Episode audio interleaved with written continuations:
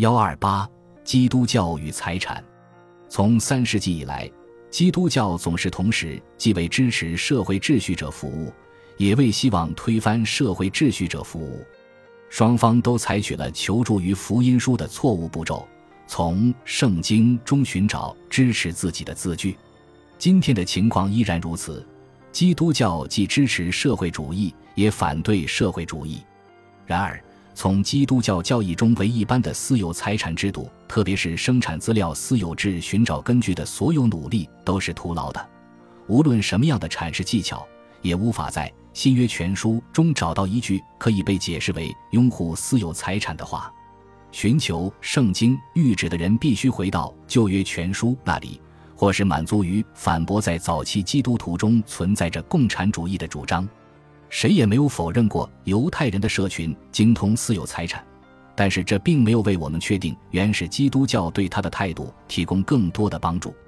耶稣是赞成还是反对犹太律法中的经济和政治观念，都同样没有证据。基督确实说过，他来到人世不是要消灭法律，而是要成全法律。但对此，我们只应当尝试从这样的角度加以理解。它使耶稣的行迹能够被人理解，很难说这句话是指为天国来临之前的世俗生活制定的摩西律法，因为他的若干训示是和这一律法有尖锐矛盾的。我们可以认为，提及最早一批基督徒的共产主义，绝不能为符合现代概念的集体共产主义提供任何有力的证明，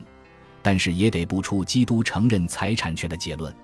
当然。有一件事是很清楚的，再巧妙的阐释也难以掩盖。耶稣的话充满了对富人的不满，他的使徒在这方面也毫不逊色。富人因为富有而受到谴责，乞丐因为贫穷而受到赞美。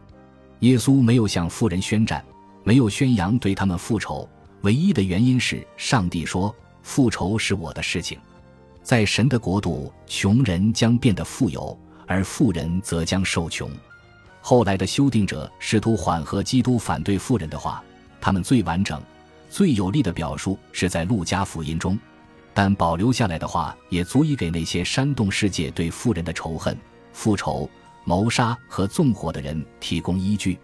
直到现代社会主义时代，在基督教世界出现的反对私有财产的运动，无一不从耶稣。使徒和基督教神父那里引经据典，更不用说像托尔斯泰那样把福音书对富人的不满作为教义的核心和灵魂的人了。这是救世主的话播下了罪恶种子的一例。这些话比迫害异端和烧死巫师引起了更多的伤害和流血。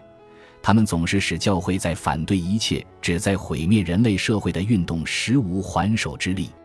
作为一个组织。教会当然一直站在那些试图抵御共产主义攻击的人一边，但他在这场斗争中却无法取得多大战绩，因为他不断的被下面这种话解除武装：祝福尔等穷人，因为你们的国就是神的国。所以，不断被人重复的以下主张是最站不住脚的：宗教及对基督信仰的承认，是一道抵御有害于财产权学说的防线。它是群众不会服下社会煽动的毒药，在以私有财产为基础的社会中成长起来的每一个教会，都必须以某种方式容忍私有财产。但是，考虑到耶稣对社会生活问题的态度，任何基督教教会在这里所能做到的，顶多只是一种妥协。只有在无人坚持照字面解释圣经的话时，这种妥协才能生效。认为启蒙运动破坏群众的宗教感情，从而为社会主义扫清了道路，是一种愚蠢的想法。相反，是教会对传播自由主义观念的抵制，为现代社会主义思想的破坏性不满情绪准备了土壤。教会非但不曾为扑灭大火尽一己之力，甚至是火上浇油。在天主教和新教国家成长起了基督教社会主义。而俄罗斯国教则见证了托尔斯泰教义的诞生，后者同社会的对抗性之强烈，堪称无与伦比。不错，官方教会起初曾抵抗这些运动，但最终也只能屈服，因为他对圣经里的话无还手之力。福音书既不是社会主义的，也不是共产主义的。我们已经看到，他们一方面对一切社会问题毫不关心，同时又充满了对一切财产和所有者的不满。所以说，基督教学说一旦脱离基督宣教的背景，对即将到来的天国的期待就会具有极大的破坏性。任何拥护社会合作的社会伦理体系，是无论如何也不能以这样的教义为基础，禁止关心生计和劳动，对富人表现出强烈的不满，鼓吹对家庭的仇恨，并提倡自愿阉割。教会在其发展的数百年中取得的文化成就，是教会而不是基督教的功劳。在这种功劳中，有多少应当归功于从罗马国家继承的文明？有多少应当归功于在斯多葛学派和其他哲学家影响下完全改变了的基督博爱的观念，仍是个悬而未决的问题。耶稣的社会伦理对这种文化的发展没起任何作用。教会在这一方面的成就使这些伦理变得无害，但总是只限于一定的时期。教会只能坚持把福音书作为自己的基础。所以，他总是得做好准备应付一部分信徒的反叛。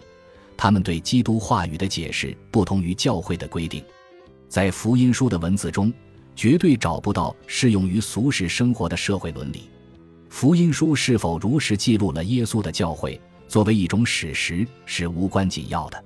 对每一个基督教教会来说，必须把新约全书的福音书以及其他各卷作为基础。离开这一基础，它的根本特征就会遭到破坏，